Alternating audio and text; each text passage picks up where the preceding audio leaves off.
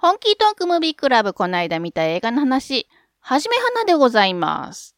なかなか世界が落ち着きませんね。皆さんお元気でしょうか？でも頑張っていきましょう。レビューというほど大したものではございません。お気に入りの映画についてあれこれと話しております。ネタバレには十分気をつけますが、ストーリーもどんどん追っかけていきますので、内容にもガンガン触れていきますことをご了承ください。はい、行きましょう。今日の映画は、エンゼルハート。公開年度1987年、監督アラン・パーカー、出演ミッキー・ローク、ロバート・デ・ニーロ、シャーロット・ランプリング、リサ・ボネットほか。1950年代のニューヨーク、しがない私立探偵ハリー・エンゼルの事務所に面識のない弁護士から電話が入ります。自分の依頼人が人を探してほしいと言っていると。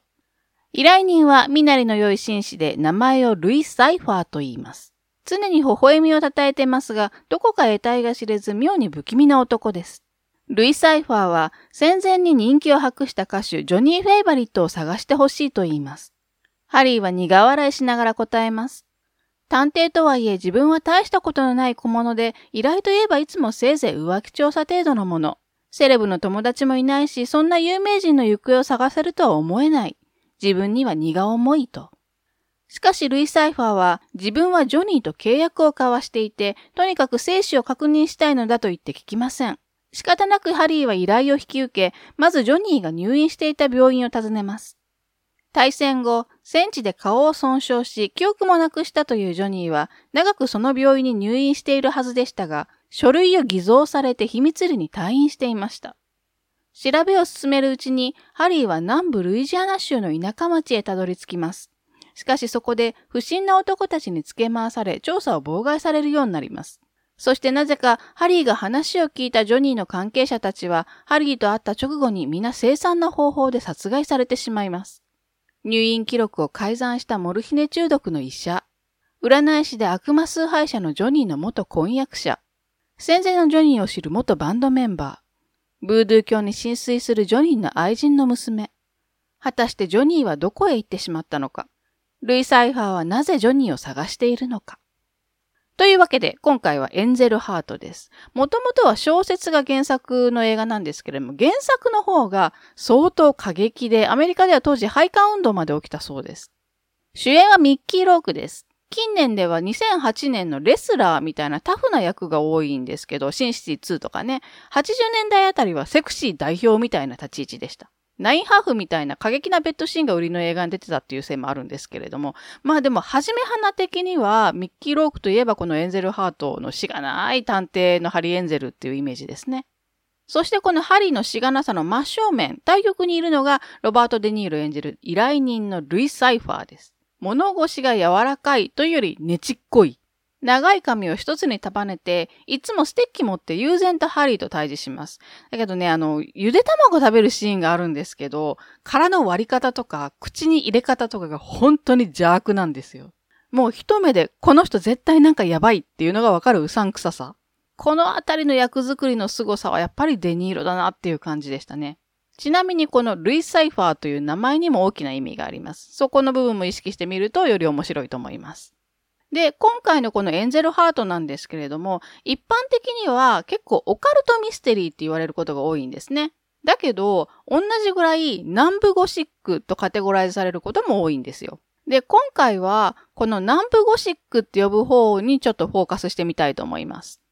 そもそも南部ゴシックって何？はじめ花っていう話ですけれども、簡単に言えばアメリカ文学の一つのジャンルです。南部ゴシックっていうぐらいですから、基本的に舞台はアメリカ南部ですね。それも結構昔の南部を舞台にしたお話が多いです。まあ全部じゃないと思いますけれども、イメージとしては保守的とか排他的みたいな、そのコミュニティだけしかまかり通らない独特のルールのもとでの人たちの出来事とか背景のお話が多い感じでしょうか。全体を通してずっと暗いっていうかずっと不穏な空気が漂ってるっていうのが特徴の一つかなという気がします。それからこれはあの、ウィキ情報なんですけど、南部ゴシックの特徴の一つとして、グロテスクと表現されることも多いんですね。グロテスクな事件とか人生、出来事みたいなのを書く作品が多い。まあ、グロテスクって言っても、ここで言ってるグロテスクは、いわゆるあの、ホラー映画のスラッシャームービーとかで言っているあの、内臓ドバみたいないうグロテスクではないんですけれども。とはいえ時にはブードゥー教とかの要素を入れてみたりとか、悪魔崇拝とかの要素を入れてみたりとか、もうエンゼルハートはまさにそうですね。オカルトの一面を持つっていう作品もまあ少なくはないです。代表的なところでは劇作家のテネシー・ウィリアムズとか、小説家のフォークナーとか、カポーティとか、そのあたりは南部ゴシックの作品多いですね。となると当然映画もたくさんあるわけです。なので今日は南部ゴシックの映画いくつかちょっと紹介してみたいと思います。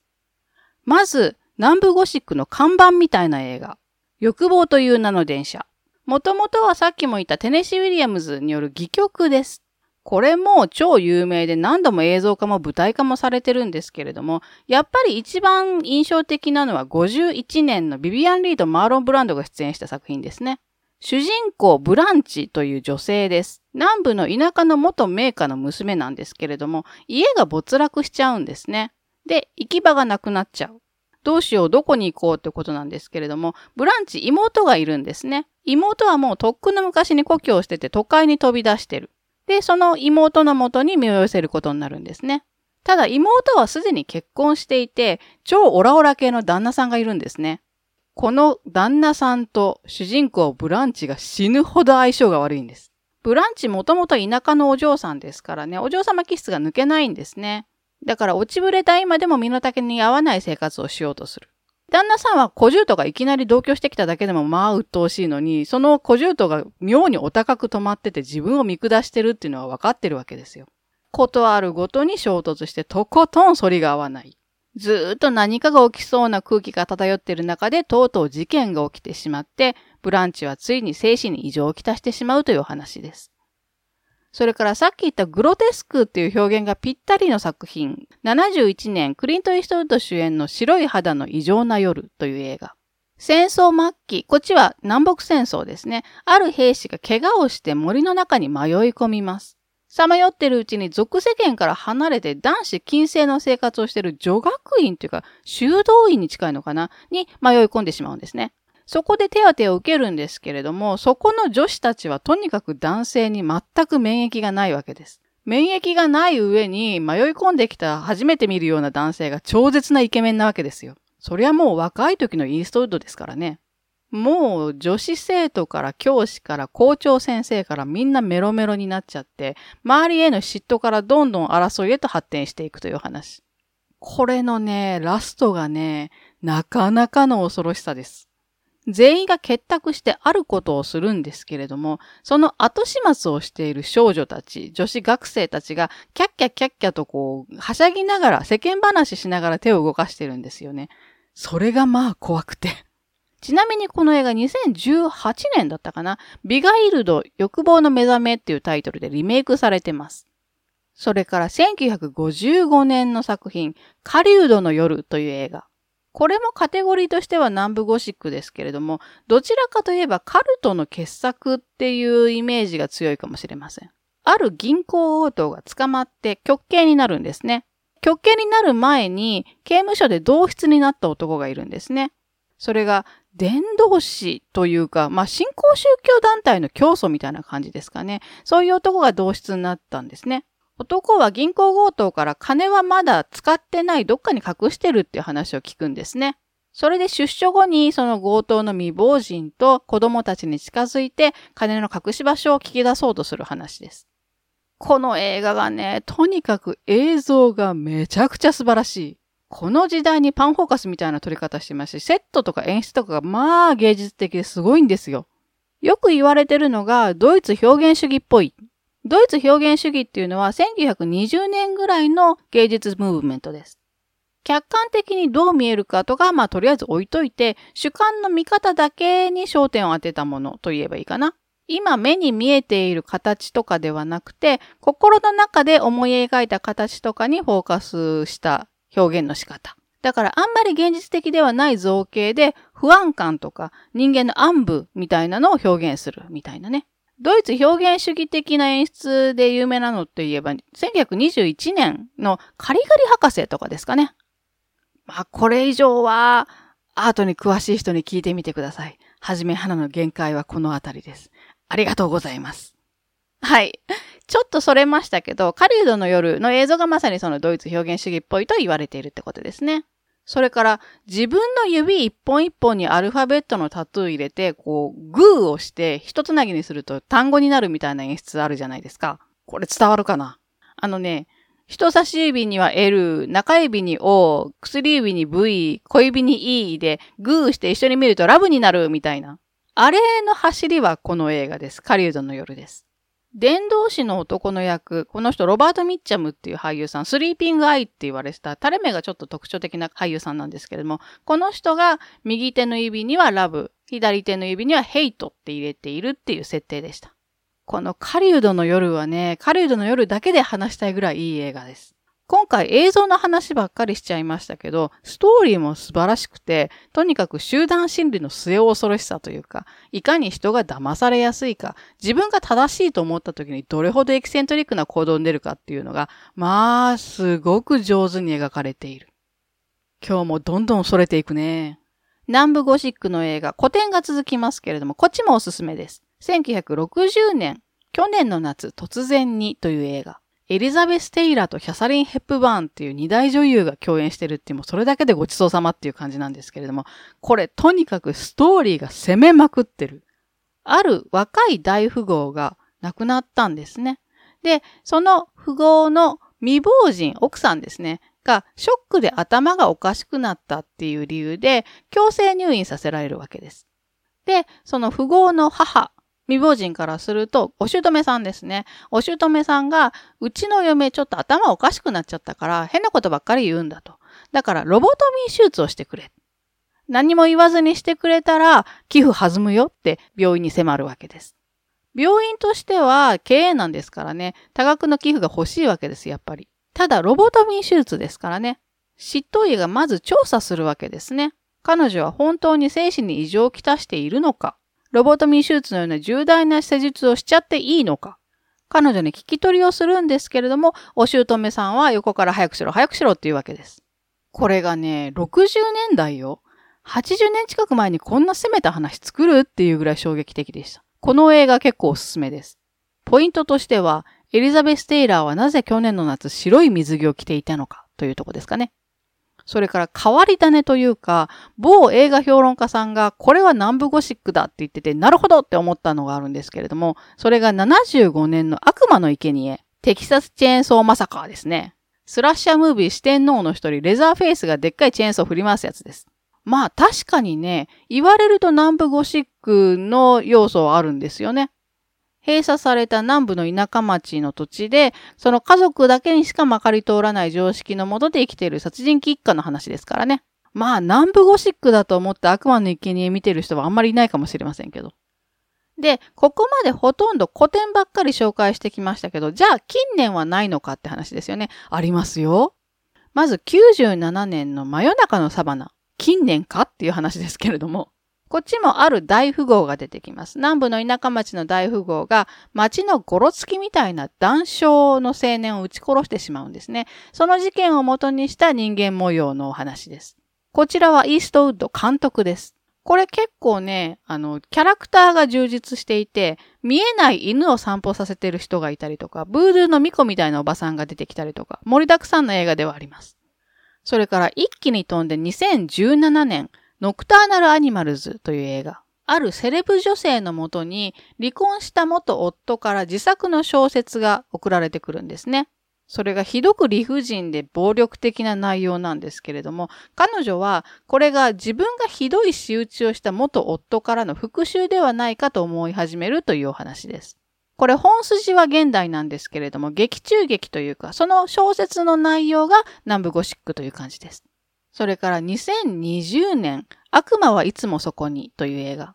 スパイダーマンでおなじみのトム・ホランドがまあマーベルでは全く見せない演技を見せてくれてます。1950年代ぐらいの南部のある2つの街で起こる出来事の積み重ねみたいな作品です。登場人物がほぼ全員最初からほんのり不幸で、ずーっとなんか悪いことが起こりそうな雰囲気が沈殿してるというか停滞してて、最後にそれがストンって繋がるみたいな映画。まあずっと不幸なんですけれども、出来事自体は過剰書きというか、淡々と進むので割と見やすいと思います。これネットフリックスの映画なんですけれども、これぞ南部ゴシックみたいな作品だと思いますね。私は個人的に大好きです。では、日本の映画ではどうかといつもならなりそうなんですけど、やっぱり基本アメリカ南部の話なので南部ゴシックなんですよね。だから邦画ではどんなのがあるのかみたいなのはまあありえないんですけど、無理やり考えてみました。これはあくまでも個人的な意見です。個人的な印象なので、異論はあると思います。はじめ花的には、横溝静止作品金田一光介ですよね。あれが結構南部ゴシックに近いんじゃないかな。中でも岡山物とかは空気感は非常に南部ゴシックに近いんじゃないかなと思ったりします。八つ墓村とか、本人殺人事件とか、悪魔の手まり歌とか、それから極門島あたりすいません、あの、ドラマのトリックすごい好きだったんで、パロディを本家でパロるみたいなことしてしまいました。まあいいや、許してもらおう。このあたりのあの、岡山物は南部ゴシックの雰囲気に非常に似通ってるんじゃないかなと思ったりします。戦後あたりの時代背景で独特の閉塞感みたいなのがあって、そこの家とかコミュニティだけの掟とか規律があって、よそ者はしっかりと区別されてるみたいなところは似てんじゃないかなと思って。まあなんならもっとまがまがしい感じがしますけどね。横溝正史の岡山物大好きなんでね、ちょっと繋がっちゃいました。それからね、南部ゴシックの話を扱ったので、どうしても触れておきたい話があるんですよ。話していい？南部ゴシックの有名な小説家、あの、冒頭でも言いましたけど、フォークナー、ウィリアム・フォークナーの短編小説で、納屋を焼くというのがあるんですね。納屋に放火した濡れ衣を着せられて、街を追われる一家の話なんですけど、このタイトルを頭のどこかで覚えていたらしい村上春樹が同名の短編小説を書いたんですね。書いた当時はタイトルだけ知ってたけど、内容は読んでなかったらしいんですけど、で、この村上春樹の方の話がまあ不思議で不気味でドストライクだったんですよね、私。主人公に女友達がいまして、その女友達が自分の彼氏と会わせてくれるんですね。お金持ちの彼氏ができたって言って。で、その彼氏さんが主人公に、僕はね、納屋を焼くのが趣味なんですよっていう。その時は主人公も、ああ、そうっすかってこう変なこと言うなぐらいに思ってたんですけど、それからしばらくして、その彼氏さんにまた会う機会ができるんですね。で、最近どうですか？納屋焼いてますか？って軽く聞くんですよ。そしたら、焼きましたよ。綺麗に焼けましたよって言われる。主人公はちょっと気になって、近所で焼けた納屋を探すんですね。焼けたって話がないかなとかも含めて。だけど全然そんなのがない。見つからない。焼けた納屋は見つからないんですけれども、それ以降、女友達が姿を見せなくなった。っていうお話です。はじめはな言うほど村上春樹読まないんですけど、このうつうつとした浮遊感みたいのはかなり好みでしたね。それで、その村上春樹の方の納屋を焼くっていうお話を、韓国のイチャンドン監督、ペパーミントキャンディーの監督ですね、が、バーニングっていうタイトルで映像化したんです。ウォーキングデッドシリーズのスティーブン・ユァンとかが出てたと思いますね。いやー、あの、こういうね、芸術が世代とか国境とか言語とかを飛び越えて、形も少しずつ変えながら次へ次へとバトンタッチされていく感じがもうたまらなくて、鳥肌が立つほど嬉しいんですよね。感銘を受けるというか。本当にもう素晴らしいです。というわけで今日もまあそれにそれましたけど、そろそろ終わりにしないといけませんね。南部ゴシックの映画って名作が多いっていうイメージです。今回紹介しきれなかった作品も山ほどあるんですけど、各年代にちゃんと定期的に名作が作られてるっていうような感じです。基本的に暗いし、いわゆるイヤミスみたいな作品が多いので、万人が楽しめるかなって言ったらちょっと難しいかもしれません。まあ今回のエンゼルハートとかはホラーというかオカルトの要素もだいぶ強いので、まあちょっと苦手な人は苦手かもしれません。それにハッピーエンドが好きとか、快活の映画が見たいっていう人にはちょっと向かないかもしれません。だけど逆に、こういう湿り気たっぷり、やだみたっぷりみたいな、なんかとんでもないことが起こりそうな予感がずーっとあるっていうような映画が好きな人にはおすすめです。ただ本当にね、救いがない話が多いので、心が元気な時に見てください。というわけで今日はこの辺にしておきたいと思います。最後まで聞いてくださってありがとうございました。映画をたくさん見て豊かな人生を送りましょう。はじめはなでした。